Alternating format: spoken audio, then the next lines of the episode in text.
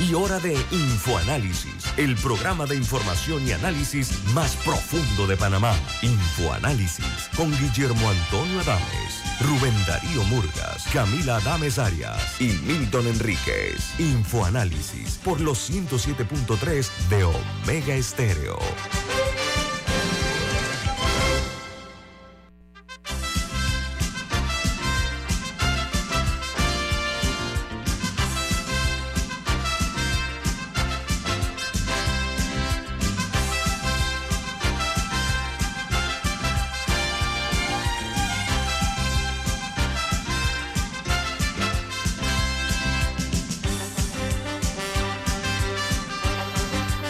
Buen día, bienvenidos. Esto es Info Análisis, un programa para la gente inteligente. Hoy es el primer día del mes de diciembre, mes de festividades, eh, mes de celebraciones, mes de reconocimientos, particularmente a las madres. Y hoy es el día, el día mundial del SIDA. Que el Día Mundial del SIDA. Homenaje a los millones que han muerto a causa de esta enfermedad a ellos nuestra recordación y nuestro sentimiento de pesar a sus familiares, obviamente, ¿no? 1 de diciembre del año 2022 y para el equipo de Infoanálisis es un placer eh, saludarlos desde la capital de la República. Este es el staff de Infoanálisis. Camila Adames. Alexandra Siniglio. Y Guillermo Antonio Adames, Daniel Arauz en los controles. Eh, queremos eh, recordarles que este programa es presentado por... Por Café Lavazza, un café italiano espectacular que puedes pedir en restaurantes, cafeterías, sitios de deporte o de entretenimiento, te da la bienvenida a Infoanálisis. Pide tu Lavazza ahora también con variedades orgánicas. Bueno, este programa se ve en video, en vivo, a través de Facebook Live.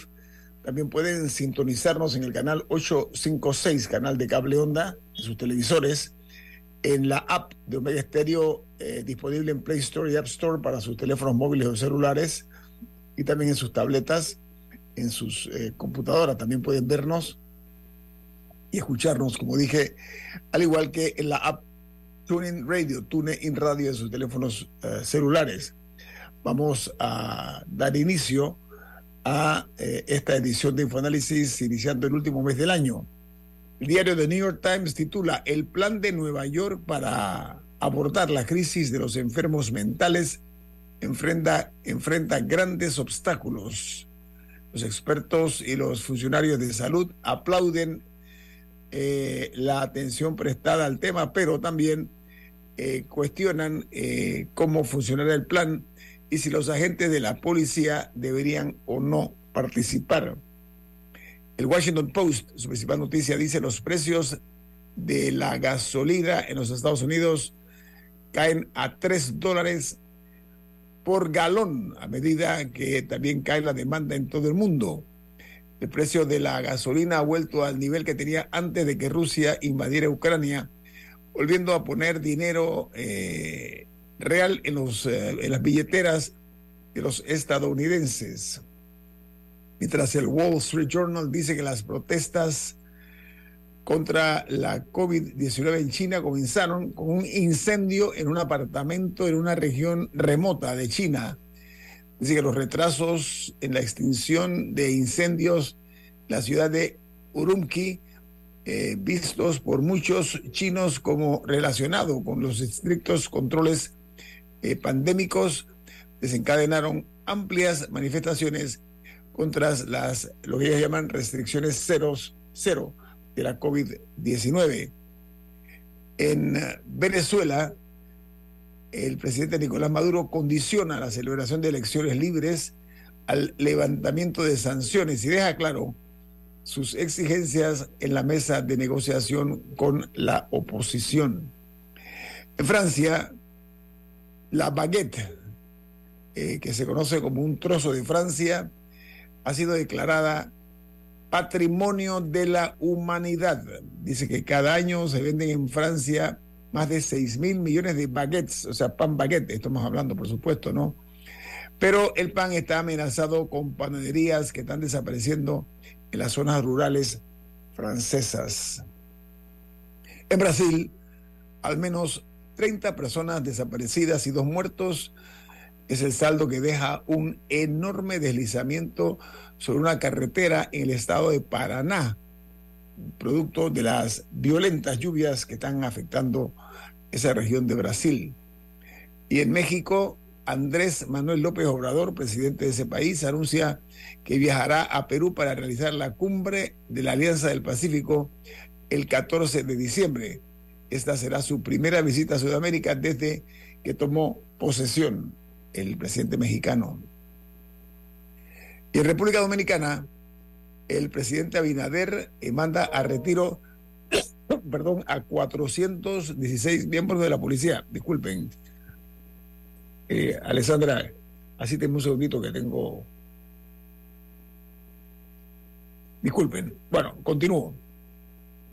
Dice que el presidente Abinader mandó a retiro a 416 policías de distintos rangos. Por ejemplo, se cuantifican 7 coroneles, 26 tenientes coroneles, 43 mayores, 104 capitanes, entre otros altos oficiales de la eh, policía eh, dominicana.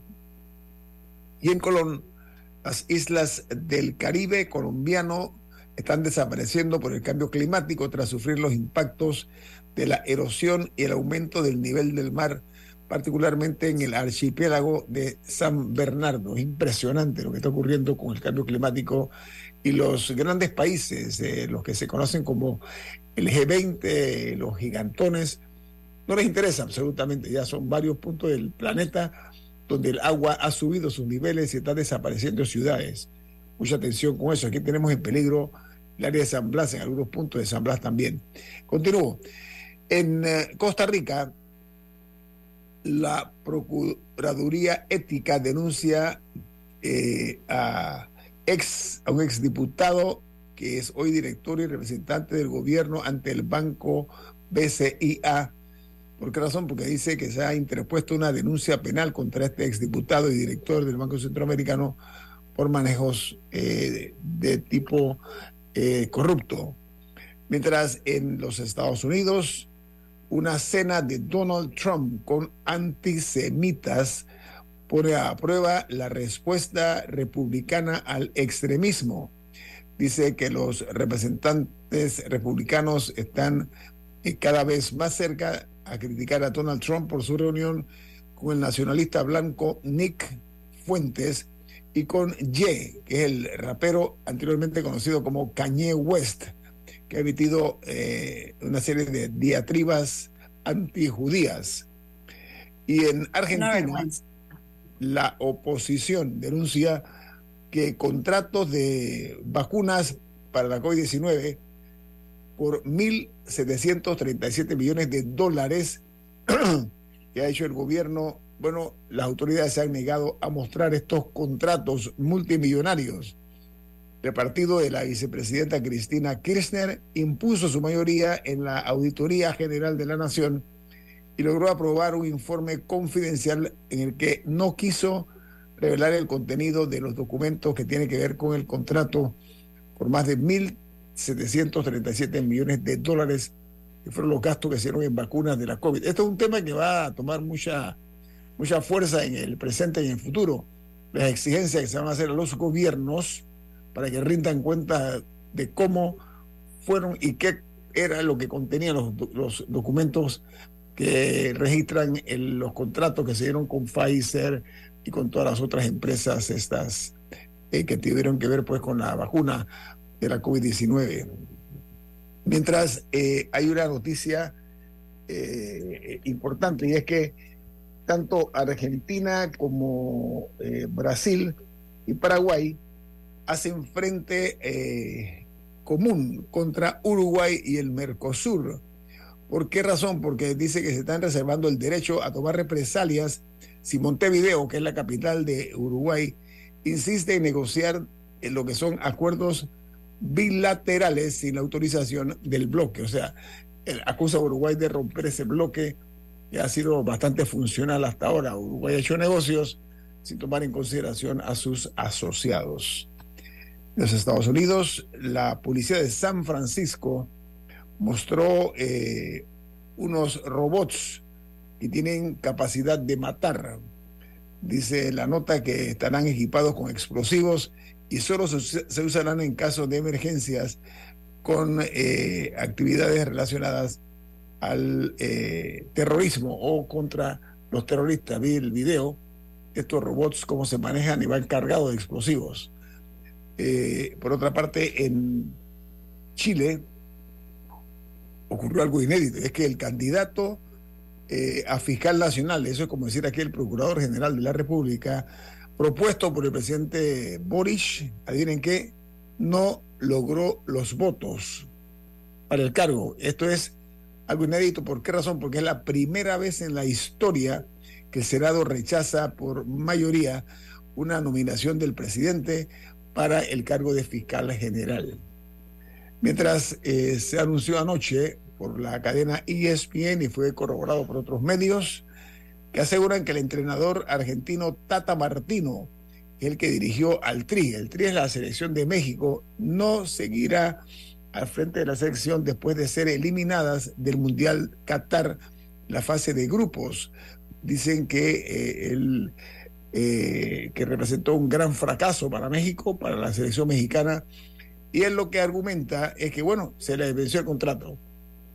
De todas formas, ya no volverá a dirigir al Tri lo cual eh, eh, indica, yo, México invirtió mucho dinero en la selección y también en este director, que es un hombre que no es barato su trabajo porque ha sido uno de los más importantes directores técnicos. Ya no estará al frente del tri mexicano. Y en El Salvador eh, giran una nueva orden de captura para el expresidente salvadoreño Mauricio Funes por incumplimiento de deberes eh, como presidente en el caso de las pandillas. Dice que Funes tiene al menos seis órdenes de captura eh, eh, y otros casos más, entre otros casos más que tiene, incluida la corrupción. resulta ser que el expresidente Funes huyó y está refugiado en Nicaragua, lo cual implica que, según los mismos funcionarios, es muy difícil que el brazo de la justicia salvadoreña pueda intervenir para eh, que este expresidente sea llevado ante la justicia. Diga. Eh, y ahora que hablas del Salvador, hay que mencionar eh, que 15 periodistas y, directivos del diario digital El Faro, que como sabemos es uno de los diarios combativos del Salvador, presentó una denuncia ante la Corte Federal en Estados Unidos ante una de las cortes acusando al gobierno de Bukele y al fabricante de, Pegasus de haberlos espiado. Es un caso que, ya tiene algún tiempo, claro que sí. Eh, todos los trabajadores, todos los teléfonos celulares de los trabajadores del FARU dice que estuvieron intervenidos entre junio del 2020 y noviembre del 21 eh, durante el mandato de Bukele y a través de Pegasus. Así que ahora eh, se enfilan contra eh, Pegasus. Cualquier parecido es pura coincidencia, ¿no? Acá, con lo que vivimos acá en Panamá, ¿no? Bueno, aquí. acá no quedó nada, ¿no? Aquí, bien, gracias a usted. Ha sido un placer hablar de Pegasus. Oiga, en Perú, un total de 67 congresistas firman la tercera moción de vacancia contra el presidente de Perú, que es el señor Pedro Castillo. Imagínense ustedes que esta vacancia que se está exigiendo contra Castillo eh, es la, eh, en menos de dos años, es la tercera moción que se da en este sentido contra el jefe de Estado peruano. Y en Guatemala, la Junta Monetaria aumenta 0.75 puntos la tasa líder de interés para controlar la inflación, según eh, informaron fuentes oficiales guatemaltecas. Mientras en Ecuador, el presidente Guillermo Lazo dispone el incremento del salario básico unificado en todo el país, quedando ahora en manos del Ministerio de Trabajo ecuatoriano. Aquí termino con las notas internacionales. No sé si Camila o Alessandra tiene alguna otra porque nos queda un minuto. Camila.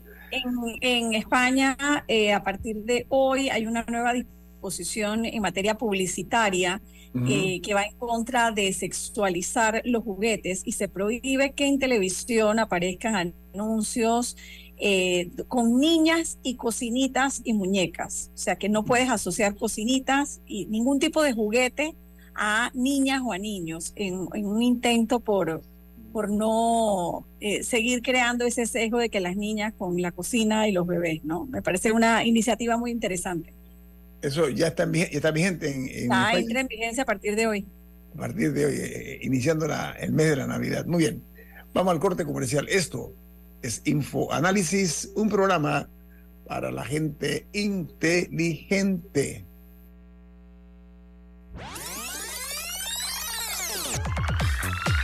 Omega Stereo tiene una nueva app. Descárgala en Play Store y App Store totalmente gratis. Escucha Omega Stereo las 24 horas donde estés con nuestra nueva app.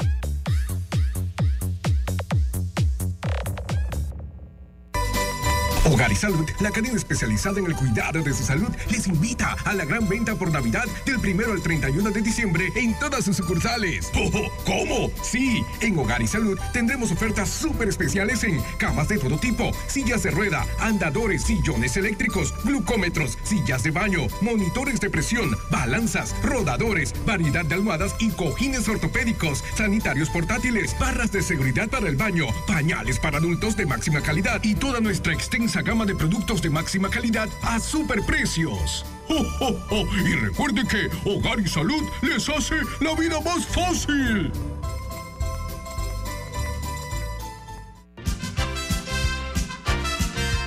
Ya viene InfoAnálisis, el programa para gente inteligente como usted.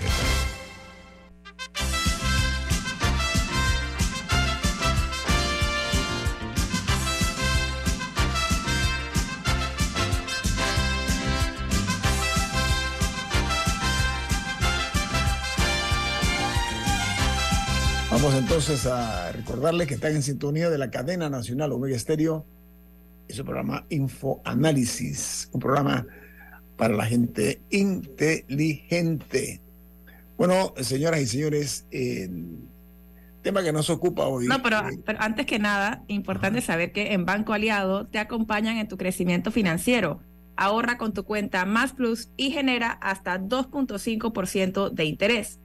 Banco Aliado, tu aliado en todo momento.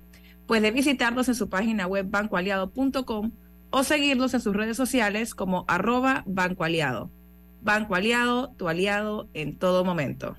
Camila, eh, una infidencia, ¿no? Comparta con los oyentes qué fue lo que le dijo nuestro amigo y colega Enrique Ninjón, Eduardo Enrique. No, no un comentario. dígalo, dígalo. Ninjón le dijo a Camila, dice, cuando te escucho decir la mención esa de Banco Aliado me dan ganas de salir para allá corriendo a ver una cuenta. Así que gracias, Eduardo Enrique, por dos cosas. Una, por escuchar Omega Estéreo. Y segundo, porque los mensajes que se dicen aquí tienen profundidad, que eso es importante. Bueno, esta mañana nos acompaña eh, la abogada Ana Matilde Gómez. Ella ha ocupado el cargo de Procuradora General de la República, diputada por la libre postulación, también decana de la Facultad de Derecho de la Universidad de Santa María la Antigua. Paro ahí porque si no, no terminamos de presentar a, Ana Matilde Gómez. ¿Cómo está Ana Matilde? Bienvenida, ¿cómo me le va?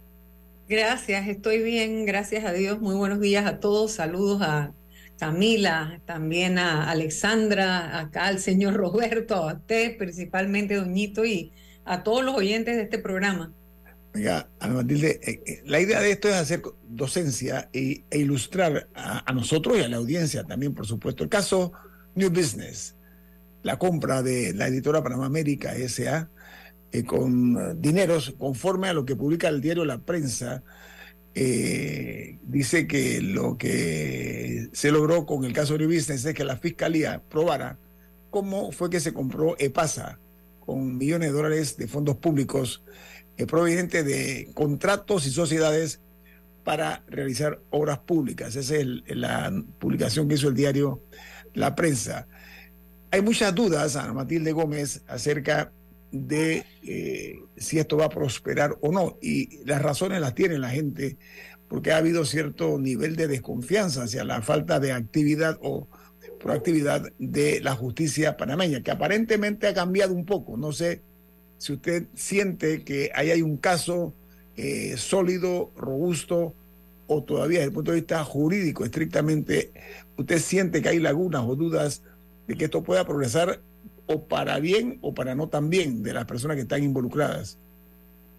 Mire, en lo estrictamente jurídico, yo me siento eh, convencida de que están todos los elementos que la norma demanda para que una autoridad judicial actúe en consecuencia a ellas, decidiendo que en este caso, en efecto, hay mérito para que estas personas sean llamadas a juicio, entren a un proceso donde logren argumentar para defenderse y el Ministerio Público concretar sus pruebas. Hay suficientes indicios. Pero más que eso ha quedado evidente por la serie de casos que hemos ido teniendo en audiencias públicas, que ha sido muy bueno que sean públicas, porque ya el ciudadano que insiste en no han probado nada, es un necio que le gusta que le roben y quiere que le sigan robando y que vote por quien quiera y por eso es que el país está como está. Pero las personas sensatas tienen que haber comprendido que hubo una organización, es decir, en el gobierno del señor Ricardo Martinelli, durante ese periodo, se asentó en el poder una especie de organización que a partir de las contrataciones públicas, y aquí entonces echo para atrás un poquito, por eso los nueve cambios en reversa que se dieron en esa misma administración. Porque es que todo no se puede ver. En reversa? Disculpe, Ana Matilde, ¿cuáles son esos cambios en reversa? Eh, eh, recuerden algunos nada más. Y porque no me puedo acordar de todos, pero por ejemplo, las contrataciones por vía de excepción se cambiaron a por invitación. Es decir, antes tú tenías que sustentar la excepcionalidad de no ir por la vía de la licitación pública. Ahora tú invitabas directamente. El cambio de los, de los, de los rangos de, para, para poder afianzar, por ejemplo, ¿verdad? Los tiempos se acortaron todos. Por lo tanto, cuando tú convocabas, solamente aquellos que tenían información privilegiada, que eran de tu círculo cero, que tú mismo les dabas, podían presentarse a los actos públicos, porque los tiempos todos se acortaron. Permiso, o sea, abogada Gómez, o sea, significa que se aplicó el criterio de la discrecionalidad en cuanto a quienes sí, quienes no podían contratar con el Estado, lo que usted está diciendo. Disfrazadamente en la propia ley porque se cambiaron las condiciones de la ley de contrataciones públicas para facilitar la discrecionalidad y facilitar el tráfico de las influencias que se dieron. Eso está, se puede probar solamente analizando los cambios de la ley. Sí, no estamos, no estoy diciendo nada que se me antoje. los tiempos. Ajá. Eh, los tiempos, entre otras cosas, ¿no? La, la fianza, el modelo, o sea, todo fue limitando aquello para lo cual se crea una ley de contrataciones públicas que es para que se amplíe la oferta, para que el Estado siempre contrate a los mejores y el Estado reciba el menor precio por el mejor servicio. Eso en términos generales es la, razón de ser de tener una ley de contrataciones públicas. Entonces, se fueron cambiando los marcos regulatorios y también las decisiones que se tomaron a nivel de la Asamblea. Y, permítanme que haga esta, este, este, eh, vaya haciendo este recuento de eventos que permiten entender por qué se pudo funcionar como se funcionó se toman la Procuraduría, cambian la ley de contrataciones públicas, en, todo en este mismo quingenio, o sea, todo en este mismo gobierno llegando, pero además también se toma la Asamblea. ¿Cómo? Porque el presidente Ricardo Martinelli, cuando llega a la presidencia, él no llega con la mayoría en la Asamblea. Y ustedes pudieron ver como nunca antes un transfugismo que permitió que él galopara en la Asamblea sin ningún freno. ¿Qué quiero decir con esto? Que había una mayoría aplastante que luego del transfugismo, algunos porque los presionaron con casos en el Ministerio Público, porque se judicializó la manipulación política. Todo se llevó a ese Ministerio Público en el que él, sacándome a mí, logró después tener cuatro procuradores. Entonces, obviamente que había todo un entorno a propósito de lo que se quería lograr. Entonces se trabajó desde el poder como una organización que entendió rápidamente que había una forma de hacer negocio. Todo acto público, es decir, toda necesidad pública se convirtió en un caso de negocio. Perdón. en una oportunidad para, para hacerse de dinero a través de dinero público. ¿Y cuál fue el mecanismo? Que ya se ve que es un modus operandi que se repite en todos los casos que se han ventilado públicamente. Que había un acto de corrupción primero, ¿verdad? Y luego un blanqueo de capitales. Luego un aprovechamiento, un enriquecimiento ilícito. Los funcionarios que participaban no solo, no solo estaban coludidos, o sea, había una organización, estaban de acuerdo antes para actuar. Venía el acto público, contrataban con quienes ya habían acordado con ellos el porcentaje que le iban a dar de esa contratación pública, de la obra pública que hubiera que hacer, por lo tanto, y al final quedaban depositando en cuentas que ellos eran los legítimos beneficiarios o los últimos beneficiarios de esa transacción. Ahora, abogada Gómez, eh, pregunto lo siguiente, mire, eh, en este caso, eh, usted habló de la asamblea. El fiscal eh, señaló directamente entre las obras la construcción del nuevo edificio de la Asamblea Nacional, que allí hubo precisamente este tipo de figuras, como la que usted señala, ¿no? Eh, de hacer negocio mediante la construcción de obras públicas. Así mismo es, y como esas otras. Y es muy fácil, si hubiéramos querido hacer bien las cosas, hacer inspecciones en las obras públicas que se contrataron durante ese periodo para ver que no hay una relación entre los altos costos y el, y la, el resultado o la calidad de lo que hemos recibido. Y eso está ya requete estudiado en corrupción, ¿no? Siempre quienes se afectan son los propios ciudadanos. Pero peor que eso, o sea, peor que solo el hecho de que recibimos materiales menos materiales de los que contratamos y pagamos, materiales de peor calidad que la que dicen las especificaciones técnicas de los pliegos de cargo, que son los pliegos de cargo, el documento a través del cual la institución pública llama a que se realice una obra, ¿verdad? Tiene dos partes el pliego de cargo, el contrato y las especificaciones técnicas. Las especificaciones técnicas las determina la institución, y, debería ser invariable en el sentido de que debieran ser estándares, ¿verdad? Bueno, muchas veces cuando usted hace la comparación entre lo que físicamente recibió el pueblo y lo que está en la hoja, en el pliego de cargo, en la parte técnica, no se compadece.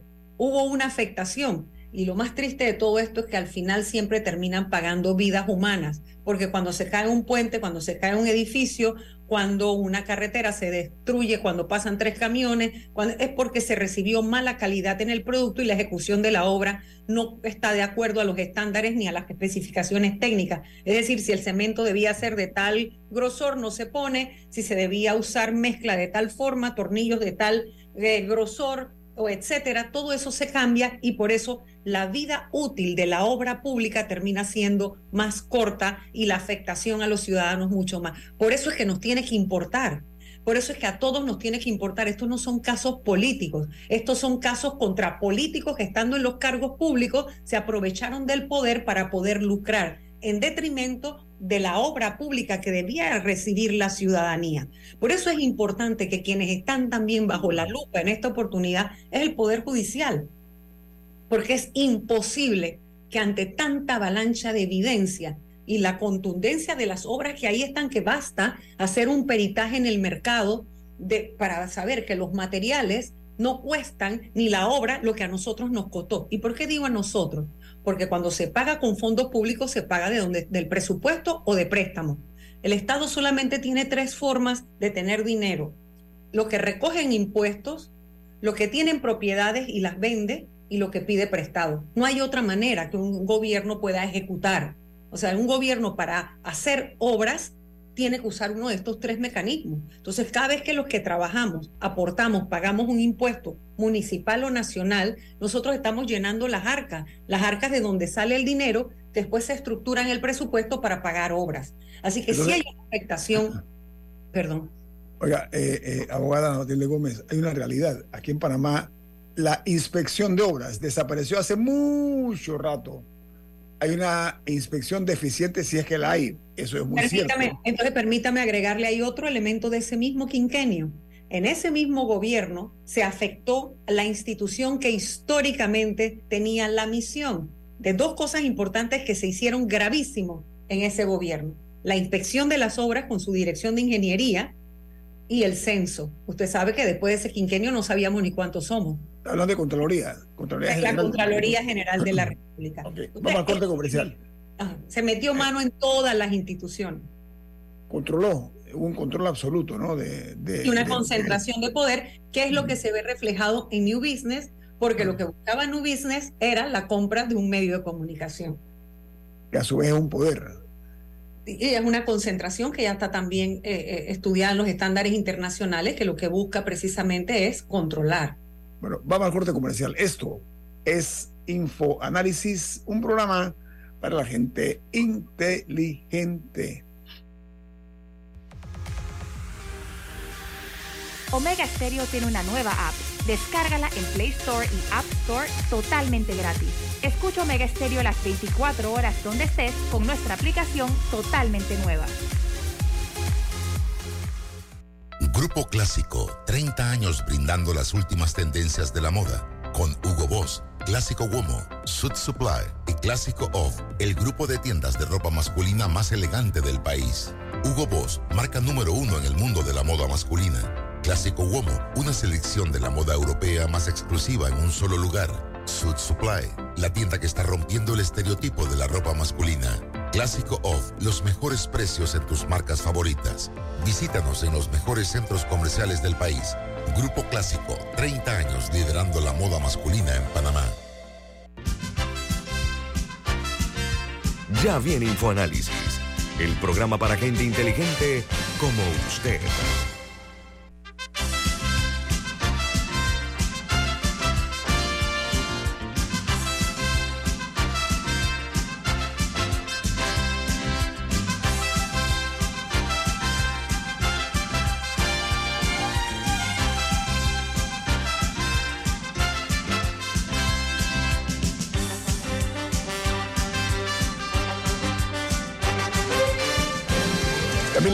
El mensaje que tiene usted para los oyentes de Omega Estéreo y de Infoanálisis? Florida State University anuncia que tiene sus matrículas abiertas para enero 2023. Conozca el programa Becas 2 más 2 que ofrece esta universidad y se puede ahorrar hasta 15 mil dólares al año. Esta es una universidad americana en la lista de las 20 mejores universidades públicas de Estados Unidos. Usted puede llamarlos o escribirles al 6213-6963. Reiteramos, 6213-6963, número de Florida State University. Estamos hablando con la ex procuradora general de la República, la abogada Ana Matilde Gómez, también ha ocupado el cargo de diputada de la República, fue la más votada por la libre postulación, fue por la libre postulación y resultó ser la más votada, corrijo. Y además, eh, catedrática universitaria. Diga, Alessandra.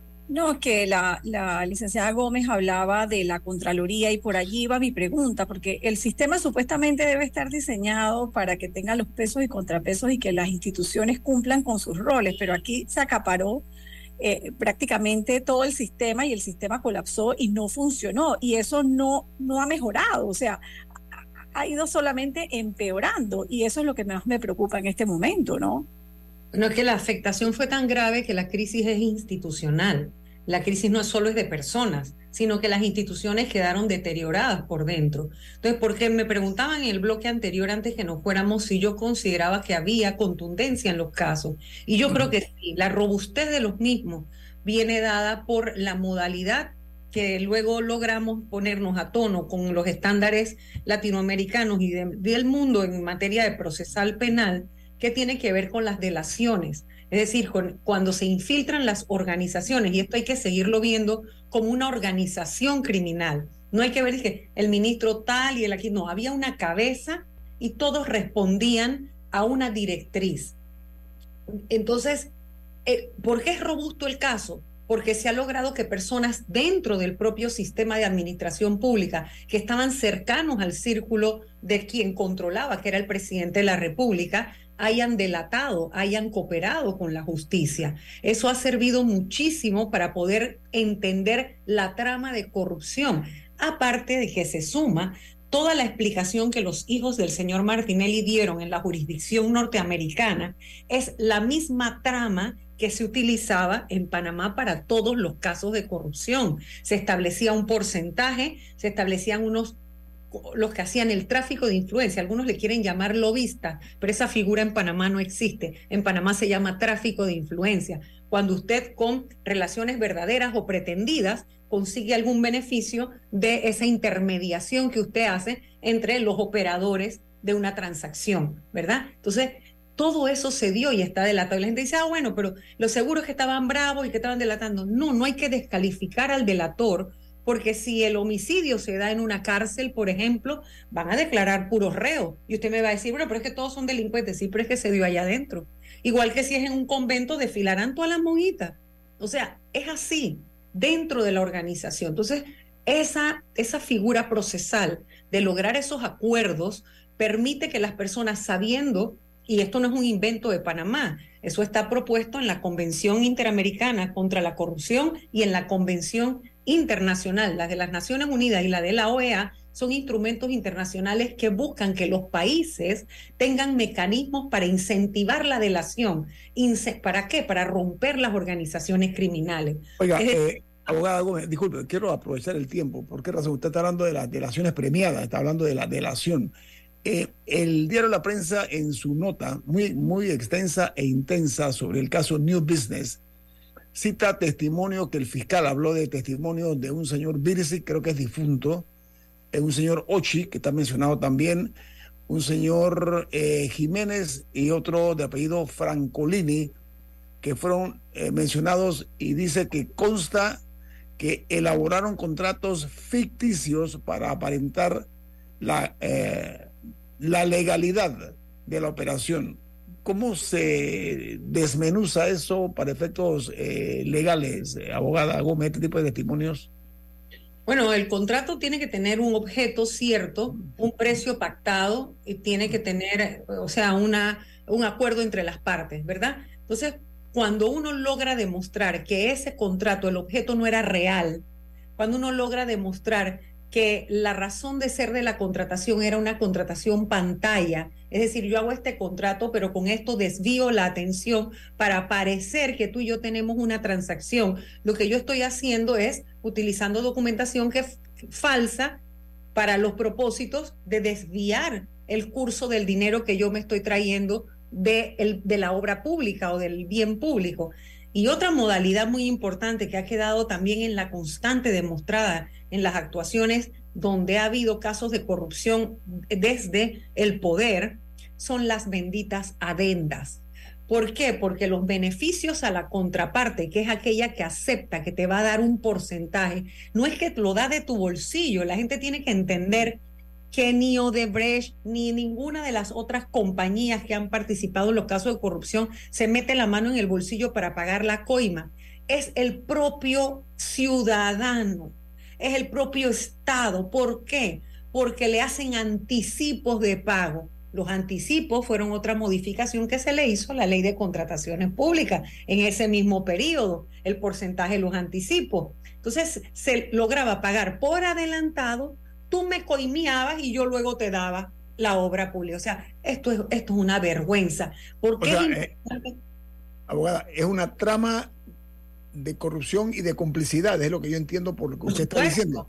Pero, pero mire que hay otro testimonio muy fuerte que lo recoge también el diario de la prensa, y es que, de acuerdo a la cita que hace el fiscal, eh, habla de una declaración del expresidente de la Junta Directiva de Editora Panamérica, de PASA, y dice la prensa que el señor eh, expresidente de la Junta Directiva eh, de PASA eh, certificó que el expresidente Ricardo Martinelli tiene el control del 60% de las acciones y que el otro 40% que respondía o estaba en manos de un señor de nombre Henry Mirashi Cohen, quien según el Ministerio Público traspasó esas acciones o algunas de estas acciones al Estado, dice que él lo hizo cuando se enteró que había una investigación por presunto blanqueo de capitales.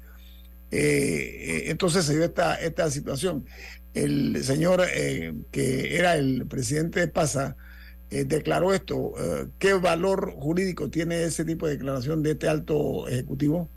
Todo el valor probatorio del mundo, todo el valor, porque es una persona que participó en, en los acuerdos que se dieron que bajo, mire, a veces las personas pueden tener eh, su momento de debilidad, hay otros que tienen un talante corrupto porque son personas que han caminado siempre por el lado oscuro de la vida.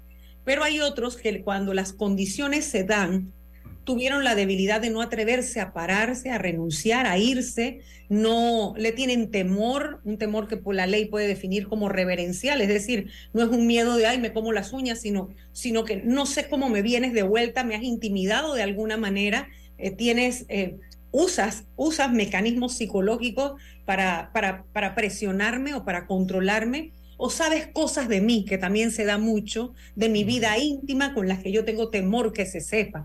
Todos esos mecanismos existen para poder controlar a las personas. Pero hay personas que en esas condiciones, cuando se ven enfrentadas a la justicia, porque nunca antes lo habían estado, se resquebrajan, porque tienen dentro de sí todavía algo que los llama a la conciencia y son esas personas que deciden cooperar con la justicia en el momento que la enfrentan. Y dicen la verdad. Y saben que diciendo la verdad es la única manera en la que pueden salir un poquito mejor librados de ese proceso. Eh, Procuradora Gómez, eh, la parte de la defensa del expresidente Martinelli ha eh, tenido una serie de argumentos en los cuales se ha ratificado una y otra vez. Y me, me, explico más, más directamente. Él dice que esto, este señor Martinelli ha sido procesado, eh, dice que por motivaciones políticas, pero entonces eh, eh, recurre a, este tipo de elementos como el principio de, especialidad que dice que protege al expresidente de acuerdo a lo que es el tratado bilateral de extradición entre Panamá y los Estados Unidos, de lo que estamos hablando con el, el principio de especialidad, que es miembro del Parlacén y que tiene en consecuencia, pues, goza de la inmunidad eh, parlamentaria, ¿no? Que, que, aunque fueron descalificadas por la fiscalía, ¿usted qué opina de eso? Eh, como miembro de Parlacén estoy hablando. ¿Cuál es su opinión al respecto? esa es una tontería de argumentación porque ya ha sido primero resuelto por el propio tribunal. Los tribunales ya han resuelto esto, pero además también la condición de especialidad por el propio país requiriente o el país con el que tenemos el tratado quedó descartado también. Entonces es un absurdo jurídico insistir. Ahora, uno puede entender que su derecho a la defensa le permite a él decir lo que sea, si igual, o sea, ese es el trabajo de él y para eso le están pagando. Pero no nos debemos confundir. O sea, todos esos elementos ya fueron estudiados, analizados y desvirtuados. Fueron Disculpa, Alessandra. lo, que más, lo que más me frustra es que eh, los escucho hablar sobre este tema y parece que que estuviéramos cinco años atrás, o sea, no, no. Eh, estamos como, como estancados y no mismo porque no sentimos que hay un avance, no sentimos que tampoco la justicia avanza y muchos incluso ya hemos perdido hasta la esperanza en que en, que en verdad eh, estos, estos que cometieron estos delitos y estos crímenes paguen por eso. Por eso es que en eh, este momento no solamente los actores de los actos de corrupción, los exfuncionarios, y aquellos empresarios que participaron en todas estas tramas son los que están sentados en el banquillo de los acusados. También es el Poder Judicial, porque el Poder Judicial tiene una deuda con la sociedad panameña de tratar de rescatar en algo la credibilidad que se ha perdido, porque ese es el tercero imparcial que garantiza que la democracia funcione, porque en la medida que usted va a un juez y usted no recibe resarcimiento de su daño, ahora es colectivo, la sociedad panameña, y nosotros no tenemos respuesta, entonces la, el colectivo, el ideario general, el pensamiento es que hay que tomarse la justicia en las propias manos. ¿Por qué? Porque la justicia no funciona. Por eso es que es tan importante la justicia para darle sostenibilidad a la democracia. Así que el Poder Judicial tiene que comprender el momento en el que está. Todos los momentos son históricos, porque cada vez que se vive se hace historia.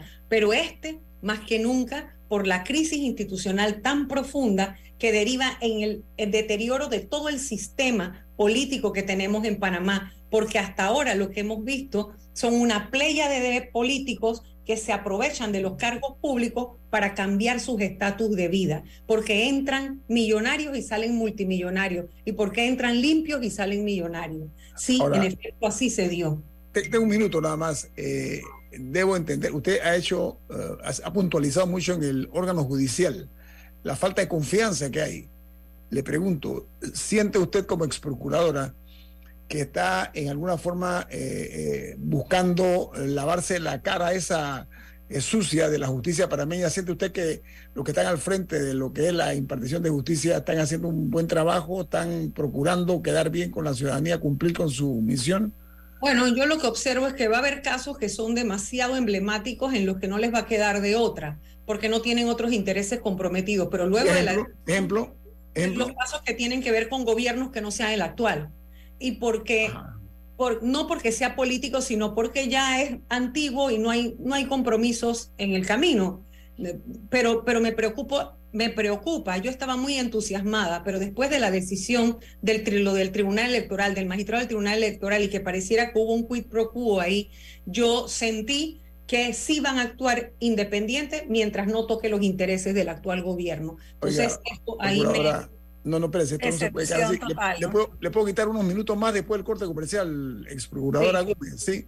Vamos a hablar del tema ese del quid pro quo que se habla por parte de la ex procuradora en el caso del Tribunal Electoral. Viene más aquí en Info Análisis. Este es un programa para la gente inteligente.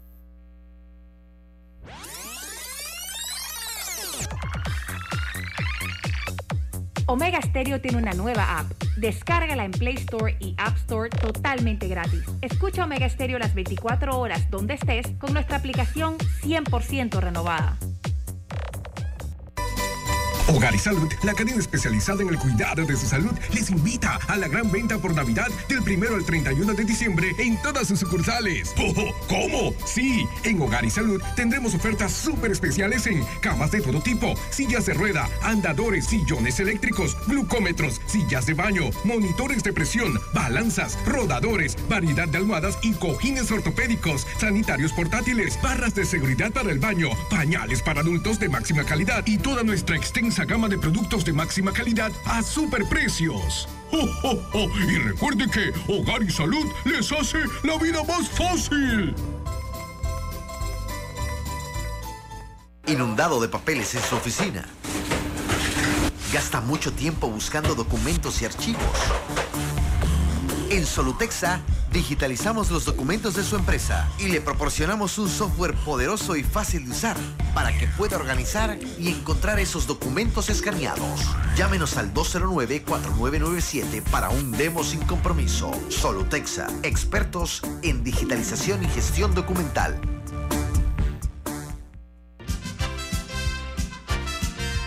Ya viene InfoAnálisis, el programa para gente inteligente como usted.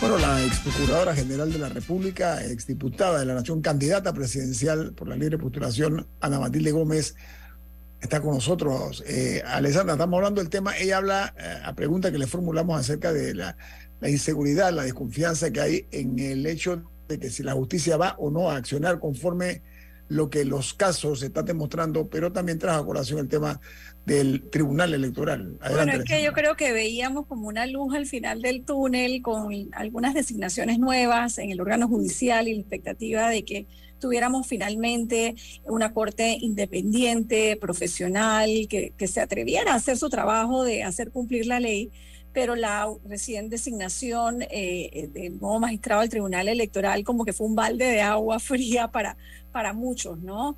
Eh, en ese sentido, ¿cómo reacciona usted, licenciado? Así mismo, así mismo, como te produce el frío un balde de agua que te tiren y encima a las 5 de la mañana. Una cosa de esas como que escalofriante.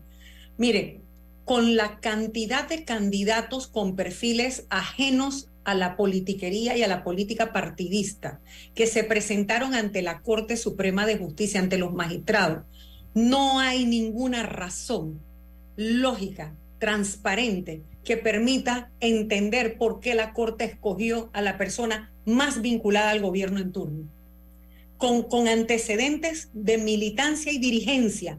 Eso es lo que necesitamos en el Tribunal Electoral, que también tiene su credibilidad afectada o sea, eso es lo que yo me pregunto, si realmente nos importaba la institucionalidad. Por eso insisto, hasta que no se afecten los intereses del actual gobierno, hasta ahí es la autonomía que íbamos a ver. Ese es mi sentir después de esa designación. Camila. Bueno, yo quería eh, cambiar el tema porque los casos de alto perfil son importantes, el Tribunal Electoral es importante, pero hay otro tipo de justicia que es la a la que se enfrenta la mayoría de los, de los ciudadanos en algún momento u otro de sus vidas, que tampoco está, está generando satisfacción. Y doy el ejemplo más reciente de un turista que fue, o sea, que, que le robaron, creo que fue la billetera de una mujer y que circuló un video en el que él, él estaba agarrando el cabello a una para que le devolviera sus pertenencias, mientras otra lo, lo, atacaba con algún tipo de arma blanca. E incluso se vieron los videos posteriores en los que él queda todo ensangrentado. O sea, que hubo, hubo violencia. Le causó herida de arma blanca. además, de, además de, de, el, de haberle quitado su pertenencia, porque todo un tema sobre fue robo, hurto. Eh, del momento que hay violencia y hay eso. Ajá, sí hay violencia, sí, pero, pero, pero, aparentemente después lo trataron como un hurto agravado. Eh, em, aunque para mí fue un robo. Pero bueno, más allá de, más allá de la denominación, captado en video y todo, evidencia. Sin embargo, a la hora de la hora, estas mujeres recibieron 54 y 48 meses de prisión lo, pero esto fue transformado a 100 días multa a razón de 3 dólares multa al día, o sea, 300 dólares, más 100 dólares de otra multa aparte, o sea, 400 dólares, el cual pueden pagar en un año. Y ya están en las calles otra vez. Estoy segura que está, hay muchas personas pensando que, ok, me la puedo encontrar esta noche en la calle. Entonces, esa también es una justicia que de la que no siento que no hablamos lo suficiente. Esa es la que más afecta a la gente. Pero es la que más afecta a la gente. O sea, en este caso, al menos hubo un resultado que, por lo menos, pero el resultado tampoco satisface eh, la, la, Y es que es irrisorio, claro que sí. me lamento mucho porque yo pensé que esto iba a estar a nivel de, de personería, de fiscalía o personería. No creí que lo iba a resolver un juez de paz no me parecía que tenía las características para la justicia comunitaria de paz, que creo que es la justicia administrativa a la que tú te refieres, que es la más concurrida por los ciudadanos y por el día a día de todo el que se enfrenta a los problemas callejeros, vecinales, al día a día y que definitivamente necesita algún tipo de reforma. ¿Por qué? Porque la política también entró allí. Porque cuando la ley de la justicia de paz, de la justicia administrativa comunitaria de paz, llegó a la Asamblea, los diputados que no entienden la mayoría de los temas que se les plantean, ¿verdad? Inmediatamente ven, lo ven como una oportunidad. Se quieren meter en todas las directivas, quieren tener decisión para ratificar a todo el mundo y además quieren que se les consulten las cosas. Y casi siempre terminan metiéndose en las leyes.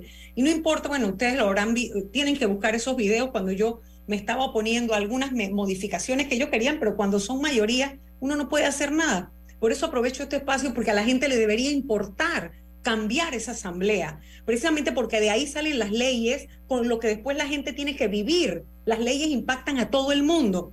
Y mire, en el tema del turismo yo quiero decirle algo que de verdad a mí me duele muchísimo. La ignorancia con la que se maneja el tema del turismo. Nosotros no podemos ser destino turístico internacional si el director, el administrador de turismo no termina de entender que su mejor propaganda es la seguridad y el aseo. Esas son las dos mejores propagandas. El ministro de Seguridad y el director de aseo deben ser los mejores aliados y la mejor, la mejor estrategia del administrador de turismo. Déjese de gastar tanta plata en que la imagen y mandar tanta propaganda para todos lados. Lo importante es que el país, la crisis sanitaria que tenemos en las calles, con la falta de salubridad, con el tema de la basura, ya debía haber habido un pronunciamiento, pero verdadero. Y el otro, el tema de la seguridad. Un Aquí creemos que los turistas van a venir a ver los foquitos de Navidad. No, pero ¿sabe qué? No, pero, pero sí debo decir algo. No fue un juez de paz. Fue el Ministerio Público manejó el caso como un hurto y sí fue un, una juez.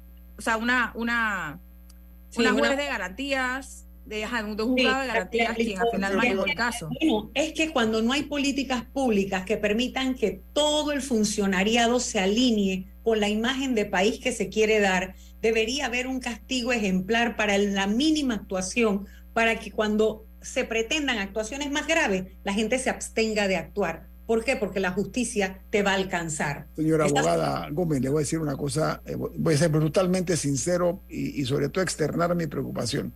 esa señal que se acaba de mandar en dos vías. Una. El señor no se han ido del país y seguro vio la noticia de que las señoras que le ensangrentaron el brazo pueden, o sea, tienen que pagar 400 dólares en un, año, es como un dólar cincuenta al día. Pero espérate, la lesión a la imagen del país que se da con esto, voy a explicarme. Yo vi el video, ¿eh? La gente celebraba el, el, el, el encono que había en ese caso y oye, toma de este lado y toma del otro. Y el, turista decía, llamen a la policía y nadie llamaba a la policía por lo que vi. Pero ese no es el tema. Eh, ahí no se queda. ¿Sabe qué, Ana Matilde? Nosotros no podemos asegurar que Panamá va a tener un destino turístico.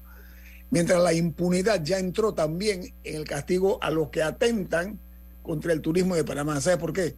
porque es un elemento multiplicador que va a decir, para más, ni vaya, ahí te asaltan y la gente no te ayuda, por una parte, y la policía ni las autoridades funcionan. Sí, y no conocemos, a ver, puede ser que nosotros no estamos con porque por lo que me relata Camila ahora, yo no leí todas las incidencias, no seguí más el caso, eh, pudiera ser que ellos habían tenido algún tipo de em, intercambio anterior, no sé si él había departido con ellas, con las mujeres estas, o qué había pasado, para que la juez hiciera esas consideraciones de que no fue un asalto en la calle, sino que era la continuidad de unos hechos que terminaron en ese hurto y la agresión. Entonces, pero de todas maneras, el mensaje que se manda es el inadecuado. y, aprovecho también, eh, o sea, eh, un cambio, yo sé que el Ministerio de Gobierno va a presentar un proyecto de ley, o no sé si ya lo hizo, para modificar el tema de los jueces de paz, pero también van a presentar un proyecto de ley que busca elevar la pena mínima por homicidio de 10 a 12 años, porque actualmente la mínima, la mínima es 10. Entonces también planean aumentarla a 12.